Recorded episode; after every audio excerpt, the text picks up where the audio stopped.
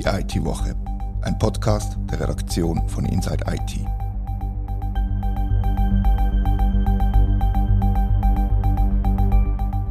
Herzlich willkommen zur IT-Woche. Heute machen wir es kurz. Mein Name ist Rita Vogt und ich rede mit dem Thomas Schwendner über die Zukunft vom Internet. Google, Microsoft und eine chinesische Firma haben diese Woche ihre KI-Pläne angekündigt. Sie haben Grosses vor, das darf man glaube ich schon so sagen. Kannst du ganz kurz zusammenfassen, was Google und Microsoft gezeigt haben, Tom? Also Microsoft ist vorprescht als, äh, als Herausforderer im Suchmaschinenmarkt, sage ich jetzt mal, und hat angekündigt, dass man ChatGPT, also die äh, Sprachgenerationsintelligenz, äh, ähm, will in Bing integrieren, die Suchmaschine. Und Google hat relativ rasch darauf gesagt, dass man auch mit neuen Tools an den Start gehen wird. Also es wird einen, äh, Chatbot geben und man will auch KI in die Suche integrieren. Ähm, gleichzeitig hat äh, Baidu, ein chinesischer Tech-Konzern, ein grosser, auch angekündigt, dass man demnächst äh, seine Suche will mit künstlicher Intelligenz ausrüsten und ebenfalls einen Chatbot auf den Markt bringen will. Angefangen hat die ganze Geschichte letztes Jahr mit, mit DALI, ist ein bekanntes Beispiel, wo so das erste Mal die KI so greifbar geworden ist. Und äh, DALI kommt von der Firma OpenAI, wo ja Microsoft drin investiert ist. Ja, also ich denke, man muss da jetzt die aktuelle Entwicklung vor allem im, äh, im Suchmaschinenbereich suchen, weil also zum einen mal ist Microsoft da Platz 2 mit Bing, mit der Suchmaschine, laut State Counter, das ist so eine Statistikseite, haben sie 3% Marktanteil als Zweite und Google 93%. Das ist ein riesiges Geschäft mit der Suchmaschine, weil man da damit natürlich auch ähm, eigentlich ein Monopol fast hat auf, äh, auf Suchanfragen und auch die eigene Werbung kann viel besser verkaufen. Und äh, Microsoft hat sich dann natürlich in die Defensive gedrängt gefühlt und ist jetzt in die Offensive gegangen. Und man diskutiert darüber, ob Google da wird sein, äh, seine Monopolstellung verlieren. Ähm, und ich glaube, das ist ähm, das, was jetzt den Antrieb gegeben hat, dass man wirklich das Suchmaschinenmonopol von Google angreift. Aber es ist relativ schnell gegangen. Also Microsoft hat das angekündigt, dass sie quasi zum Angriff auf Google blasen, kann man sagen. Und Google ist innerhalb von wenigen Tagen nachgezogen und hat gesagt, jetzt haben wir unseren Chatbot auch schon parat und können das auch integrieren. Ja, das ist eigentlich eine lustige Entwicklung, würde ich sagen, weil Google hat lang gesagt, sie wollen die eigentlich ihr System nicht auf die Welt loslassen, weil das gefährlich sei. Und jetzt haben sie innerhalb von kürzester Zeit reagiert auf die neue Konkurrenzsituation und machen es trotzdem. Und in der Zwischenzeit haben sie mehrere Ethikerinnen, die im KI-Bereich bei Google angestellt sind, entlassen. Und der CEO von Google, der hat noch 2021 ist das gewesen, als in der Financial Times mehr Regulierung gefordert hat, weil konzerninterne Regularien nicht genügen würden. Und jetzt scheint das alles über den Haufen geworfen zu sein. Nach einem schlechten Quartal für Google, nach einem schlechten Geschäftsquartal, haben sie jetzt äh, schnell reagiert auf, das drohende, auf den drohenden Verlust von ihrem Hauptgeschäft. Nämlich. Also jetzt drücken beide eigentlich auf das Gaspedal und, und wollen schnell vorwärts machen mit der KI bei der Suchmaschine. Und, aber was bedeutet das? Oder? Wir googlen oder suchen im Internet seit Ende der 90er Jahre, wir geben Begriffe und dann kommen irgendwelche Ergebnisse und sind damit ganz gut gefahren eigentlich, oder? Ja, also ich meine, das ist ein Business-Entscheid zuerst einmal, ganz klar. Weil Microsoft ist natürlich da in der Herausforderposition, das heißt, sie haben mehr Zwang oder Druck, um irgendwie, wenn sie in das Geschäft hinein wollen, um etwas unternehmen. Google als Primus, eben als fast Monopolist, hat da natürlich eigentlich auf der faulen Haut liegen oder sie haben natürlich schon Sachen entwickelt, aber sie haben nie müssen so einen radikalen Schritt gehen für Google stellt sich das jetzt erst einmal als Kostenfaktor dar, oder? Weil sie müssen jetzt eigentlich ein sowieso schon super laufendes Geschäft noch ausrüsten mit weiteren Tools. Darum haben sie auch gesagt, dass sie zuerst mal eine abgespeckte Variante laufen lassen, äh, wo weniger rechenintensiv ist. Das ist ein Business-Entscheid, weil das natürlich auch äh, Ressourcen für Google kostet und meine, sie werden damit nicht mehr Geld verdienen, oder? Das ist, für sie ist das eher ein Kostenfaktor das erste Mal, wenn sie die KI integrieren in ihre Suche. Also sie werden, ich würde jetzt mal Google unterstellen, dass sie parat sind und dass sie das eigentlich nebenbei entwickelt haben, weil sie ja gewusst haben, was die anderen machen. Und sie können jetzt einfach auf den Knöpfe drücken, dann ist es da. Also die Kosten sind schon äh, investiert oder sind schon ausgegeben quasi? Das ist die grosse Frage. Es gibt ja einen lustigen bzw. schrecklichen, je nach Perspektive, Vorfall. Nämlich hat Google ein kleines Werbefilm online geschaltet, ein kleines GIF.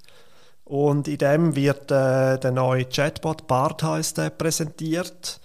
Bart kann man übrigens mit Dichter oder Poet übersetzen. Das äh, ist noch bezeichnend, finde ich eigentlich, für ein, äh, ja. für ein System, das soll Fakten ähm, liefern Und zwar wird er dort gefragt, was das James Webb Space Teleskop an Neuigkeiten gebracht hat. Und das soll doch bitte die äh, Applikation oder der Chatbot für ein neunjähriges Kind erklären. Das war ja Werbung, die Google gemacht hat, dass sie das können. Dummerweise behauptet dann der Chatbot, dass das Teleskop als erstes einen Planet außerhalb von unserem Sonnensystem gefüttert hat und das ist falsch. Das hat dann Reuters entdeckt, hat das publiziert und innerhalb von einem Tag, laut Reuters zumindest, ich habe auch den Marktverlauf angeschaut, äh, hat Google 100 Milliarden Dollar an Marktwert eingebüßt. Das zeigt einfach zwei Sachen, würde ich sagen. Zum einen, wie wichtig das Thema ist aus Business-Sicht und zum anderen aber auch, dass offenbar da irgendwie, dass sie noch nicht parat sind. Man hätte ja das können skripten, das GIF, oder? Mit einem richtigen Fakt, aber offenbar hat man da tatsächlich Bart gefragt und der hat dummerweise wirklich eine falsche Antwort gegeben. Das ist einfach faktisch falsch, oder? Das ist wirklich ein großes Problem für so eine Art Suchmaschine-ähnlichen Bot, oder? Der soll irgendwie Fakten liefern. Ja, schlechte Werbung für Google auf jeden Fall, wenn das, wenn das passiert und es zeigt eben wirklich genau, wie du, wie du es gesagt hast, Problematik auf, also vom Einsatz von KI eben in Suchmaschinen, dass man sich nachher halt nicht darauf verlassen kann, dass das stimmt und dass man Quellen muss prüfen und dass vor allem halt da der Chatbot nachher Quellen muss liefern die zur Antwort passen, dass man kann nachvollziehen kann, wo kommt das her, oder? Das halte ich äh, für, eine, für eine gute Überlegung, ja. Ich denke auch, wenn man die Quellen dazu hätte, dann könnte man zumindest die prüfen. Das Problem ist, die Bots oder, die, oder das Programm, das tut ja aus verschiedensten Quellen eigentlich neu formulierte Antworten zusammenstellen, also aus den Daten, die gefüttert wird. Und äh, das bedeutet aber auch, dass die Quelle nicht nachvollziehbar ist. Oder ich habe das auch schon ausprobiert. ChatGPT ist ja nie das Internet angeschlossen. Es sind noch Daten, glaube bis 2021. Aber Google KI, die soll ja an, die wird ja mit der Suchmaschine verknüpft. Das heißt, die werden die Daten reingefüttert. Und ich weiß nicht, was für eine Art von Fake- oder Faktenchecks das es da geben kann. Und wenn man nachher sich überlegt, was Leute mit dem anstellen und das nachher für bare Münzen nehmen, ohne dass man Quellen prüfen kann, das ist schon ziemlich, äh, ziemlich problematisch, finde ich. Das ist problematisch und darum sagt Google, dass sie Quellen werden können liefern, behaupten sie zumindest.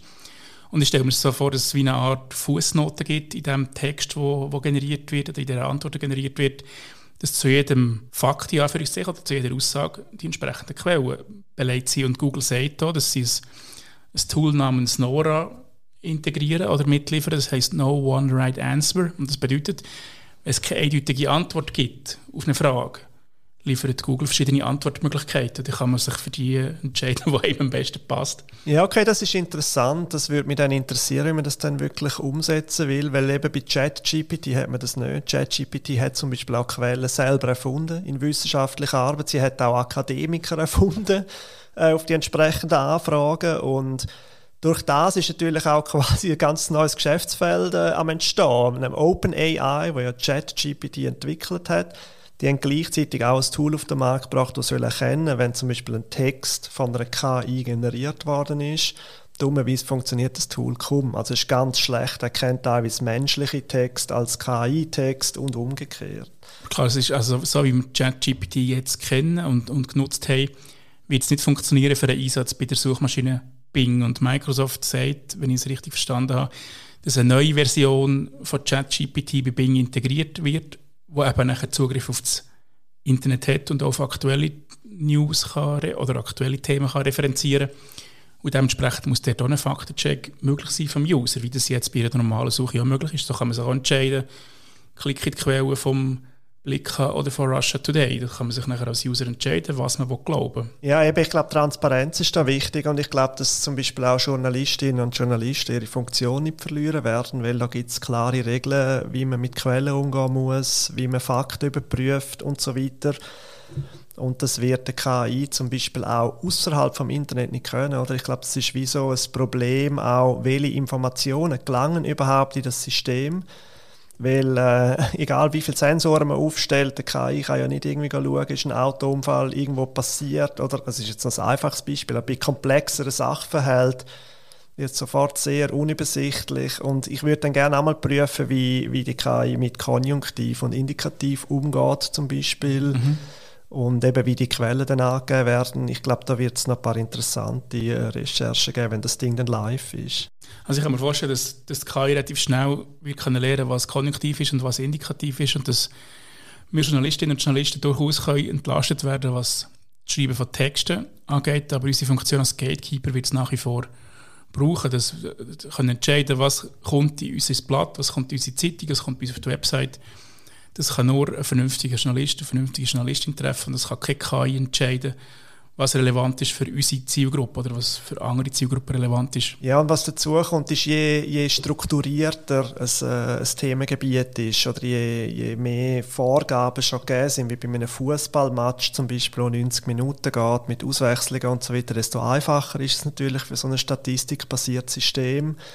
Wenn hingegen die Recherche selber schon in verschiedene Richtungen gehen muss und sich verändert im Verlauf der Recherche der Text, dann wird es relativ schwierig für so ein System, ähm, das zu übernehmen. Es wird heute schwierig, ja, aber wir wissen ja, wie schnell so eine Entwicklung geht und das kann in zwölf Monaten oder in zwei Jahren schon ganz, ganz anders aussehen. Ja gut, ich glaube, wenn sich neue Aufgaben auftun, dann müssen wir wirklich so etwas wie eine generelle künstliche Intelligenz oder in die Nähe kommen. Und da ist ja tatsächlich die Forschung noch gar nicht weit. Also es würde mich erstaunen, aber wie, in die Zukunft zu schauen, ist natürlich sehr, sehr schwierig. Das da haben sich schon andere Schwerter, das stimmt, genau. Aber spannend finde ich ja, dass, dass die KI sowohl bei Microsoft wie auch bei, bei Google nicht nur bei der Suche soll zum Einsatz kommen, sondern in ganz viele verschiedene Anwendungen. Eben Im Office wird es integriert, im Browser wird es integriert, in Teams wird es integriert, hat Microsoft gesagt. Das wird schon sehr viel verändern, wie wir in Zukunft schaffen, das Internet nutzen, kommunizieren. Das, das, wird relativ schnell viel auf den Kopf stellen, glaube ich. Ich glaube auch. Und was Google auch angekündigt hat, ist, dass sie eine Programmierschnittstelle ähm, bieten für externe Softwareentwickler. Und es wird spannend sein, natürlich, was da an Anwendungen auf den Markt kommen wird, wo auf dem Modell von Google basieren. Ich meine, da kann man sich alle möglichen Sachen vorstellen. Ich bin zu wenig kreativ und kann nicht entwickeln, darum fällt es mir noch schwierig. Aber ich weiß nicht, ob die Applikationen dann auch so einen Faktencheck oder Quellenangaben drin haben müssen oder haben. Ähm, es ist auf jeden Fall schon einigermaßen alarmierend, was jetzt Fake News oder Spam-Kampagne angeht. Das ist jetzt gerade wieder im Januar ein neues Paper rausgekommen von so Informatikethikern, ähm, ganz viele, die gesagt haben, dass man einfach die ganzen Prozesse, die jetzt stattfinden, mit Trollarmeen, mit Fake News, mit irgendwie sogenannten alternativen Fakten, dass man natürlich das automatisiert viel stärker skalieren kann ähm, und auch intelligentere Spam-Kampagnen machen kann. Das ist schon ziemlich äh, problematisch. Darum wäre so ein Tool, wo so Sachen halt überprüft, wie eben OpenAI das momentan entwickelt wäre natürlich schon hilfreich bei dem. Definitiv. Und ich finde, es braucht etwas wie eine, wie eine Kennzeichnungspflicht für Texte, die von einer KI stammen. Weil man jetzt als, als Firma auf einem Corporate-Blog oder, oder im Marketing auf eine KI zurückgreift, glaube ich, dass es eine Kennzeichnungspflicht braucht, dass es transparent ist dem Publikum gegenüber, dass etwas von einer KI ist erstellt worden ist. Ich denke auch und ich denke auch, dass es da Regularien braucht. Das ist natürlich schwierig bei einer, bei einer künstlichen Intelligenz, die im ganzen Internet aktiv sich. Also es sind ja also ähm, der Rechtsraum, der ist ja nicht international, das ist ja national unterteilt ähm, und man kann natürlich dann quasi seine Server irgendwo aufstellen, wo die Regulierung nicht gilt. Aber ich denke, da, muss, da müssen Reaktionen kommen. Bis jetzt ist vor allem Papier produziert worden, was Ethik und KI angeht. Aber ich denke, wenn die Entwicklung so weitergeht, muss man unbedingt handeln in dem, in dem Bereich. Unbedingt und frühzeitig handeln, bevor es zu spät ist, oder? Weil es geht jetzt los und es wird sehr dramatisch und sehr schnell sehr viel verändern. Dieser Meinung bin ich auch. Die Frage ist, wie nachhaltig dass die Veränderung dann sein wird und äh, wie, wie sehr jetzt zum Beispiel so eine KI-Suche ergänzend sein wird zu der Google-Suche, sage ich jetzt mal, oder inwiefern sie das äh, ersetzen, die Google-Suche ersetzen wird. Ich glaube, das wird erst die Zukunft können weisen, wie sich da die Praxis im Internet entwickelt. Das denke ich ja, das werden die Userinnen und User werden das entscheiden schlussendlich äh, das Angebot wird relativ zeitig da sein von beiden. Noch kennt man ja kein Datum, wenn das die neue KI-Suche für alle wird zur Verfügung stehen, seitens Google oder seitens Microsoft, spielt, spielt keine Rolle, aber es wird relativ zeitnah passieren, das ist, würde ich sagen, ist sicher. Und nachher werden die Nutzerzahlen zeigen, wer was wie nutzt und was sich durchsetzt und was schlussendlich, auch, schlussendlich die besseren Ergebnisse liefert für den Nutzer. Ich denke auch, ja. Und sonst gibt es immer noch Alternativen wie DuckDuckGo oder andere Suchmaschinen, die bis jetzt zumindest KI noch nicht einsetzen und auch punkto Privatsphäre durchaus eine gute Alternative sind zu den Platzhirschen über die Microsoft als Setting kann bezeichnen Ja, ich nutze das auch. Es ist einfach von den von der Resultaten her teilweise nicht so befriedigend, muss man sagen, leider.